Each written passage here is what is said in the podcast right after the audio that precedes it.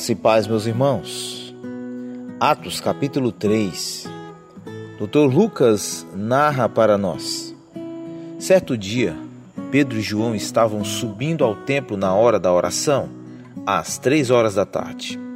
Estava sendo levado para a porta do templo, chamada Formosa, um aleijado de nascença, que ali era colocado todos os dias para pedir esmolas aos que entravam no templo.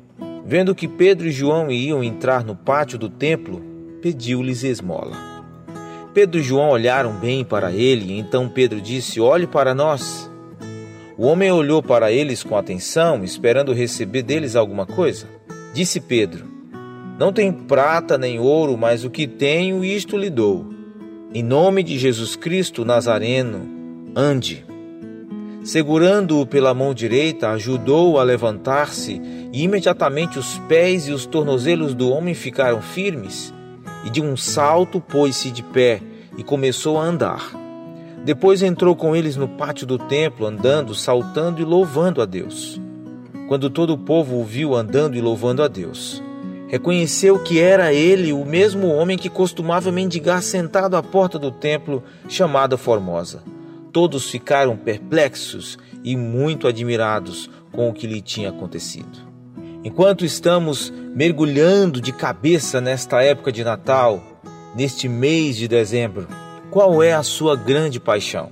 Essa pergunta passou pela minha mente enquanto eu lia e considerava a história do coxo que foi curado aqui em Atos 3. E eu convido você a reservar um momento para pensar nessa história comigo e como ela impactou o meu pensamento. Em Atos 3, nós ficamos sabendo de um homem que não conseguiu andar durante toda a sua vida.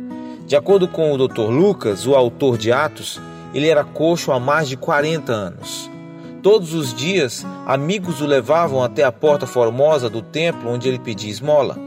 Nesse dia em particular, Pedro e João estavam caminhando perto daquele portão quando ele lhes pediu ajuda. E Pedro vai lhe dizer: Eu não tenho prata nem ouro, mas o que tenho, isso te dou. Em nome de Jesus Cristo Nazareno, levante e ande. A Bíblia descreve como ele recebeu força imediatamente em suas pernas e tornozelos. Levantou-se e começou a andar e pular ao redor do templo. Um milagre, não apenas um milagre, mas um poderoso milagre. Todos no templo sabiam que ele era o homem que era coxo e por 40 anos foi carregado ao templo para implorar por dinheiro suficiente para viver. No entanto, agora ele está andando e pulando pela área do templo chamado Pórtico de Salomão. Como você pode imaginar, isso começou a atrair uma multidão. Não qualquer multidão, mas uma grande multidão. Pedro, cheio do Espírito Santo, começou a explicar-lhes o que havia acontecido. Ele lhes deu o Evangelho. E muitos creram e foram salvos. No entanto, os líderes religiosos ficaram muito zangados. Eles rejeitaram Jesus e agora rejeitam este milagre feito em nome de Jesus. Portanto, prenderam a Pedro e João e depois de passarem a noite na cadeia, no dia seguinte disseram a Pedro e João para nunca mais falarem de Jesus.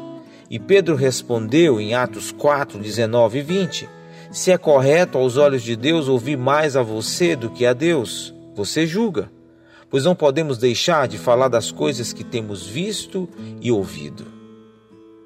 A paixão de Pedro e João é explicada. Pedro e João não podiam fazer nada menos do que falar às pessoas sobre Jesus. Por quê? Dr. Lucas explica bem quando ele explica os líderes religiosos. Ele escreve: Ora, quando viram a ousadia de Pedro e João e perceberam que eram homens sem instrução e incultos, ficaram maravilhados. E eles perceberam que tinham estado com Jesus. Atos 4,13. Meus queridos, vocês viram no texto que eles notaram? Pedro e João eram tão apaixonados porque tinham estado com Jesus. Eles viveram com ele, caminharam com ele, comeram com ele e basicamente orientaram suas vidas em torno dele por três anos. Naquele tempo eles começaram a entender que Jesus os amava e João explica em 1 João 4,19: Nós o amamos porque ele nos amou primeiro. Pedro e João viram o amor de Jesus revelado. Eles estavam no jardim do Getsemane quando Judas o traiu e os soldados o prenderam. João estava com ele quando Jesus carregou sua cruz por Jerusalém em direção ao Gólgota. Ele testemunhou a crucificação ao lado de Maria e de outros. Após a ressurreição, Pedro e João foram para ver o túmulo vazio. Pedro estava à beira do mar da Galiléia quando Jesus o perdoou por tê-lo negado três vezes na noite da sua prisão. Eles conheciam e amavam Jesus porque entendiam o amor de Jesus por seu Pai e por eles. Portanto, quando foram informados de que não podiam falar sobre Jesus com ninguém, eles simplesmente responderam: Não há mais nada que possamos fazer a não ser falar. E nós nesse Natal? E nós no mês de dezembro? Ao entrarmos em dezembro e nesta época de Natal, que tipo de paixão você tem por Jesus? Você permitirá que sua temporada de Natal seja engolida por tantas outras coisas boas que você se esqueça da única coisa pela qual deveria ser apaixonado ou pela pessoa por quem você deveria ser apaixonado? É possível que você seja pego comprando presentes, decorando casas e escritórios, participando de festas e confraternizações, visitando familiares, participando de programas escolares e assistindo a programas de entretenimento de Natal, a ponto de perder sua paixão por Jesus? Pedro e João foram detidos e jogados na prisão, então disseram para não falar sobre Jesus. Eles responderam imediatamente: Isso não é possível. Ninguém está nos prendendo, nem estão nos dizendo que não devemos falar de Jesus. Aqui em nosso tempo. No entanto, na correria da vida, nas atividades, na celebração do Natal, escolhemos por conta própria perder nossa paixão? Escolhemos não falar o nome de Jesus, mas em vez disso, aproveitar as festividades das renas, dos sinos e tudo mais? É possível amarmos tanto o Natal que perdemos Jesus nele. Qual é a sua paixão no mês de dezembro? Então vamos renovar nosso foco em manter Jesus como o centro de nossa paixão. Lembre-se, como disse João, nós o amamos porque ele nos amou primeiro.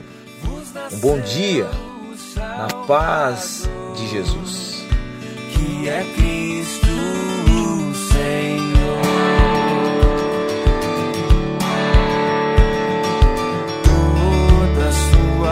just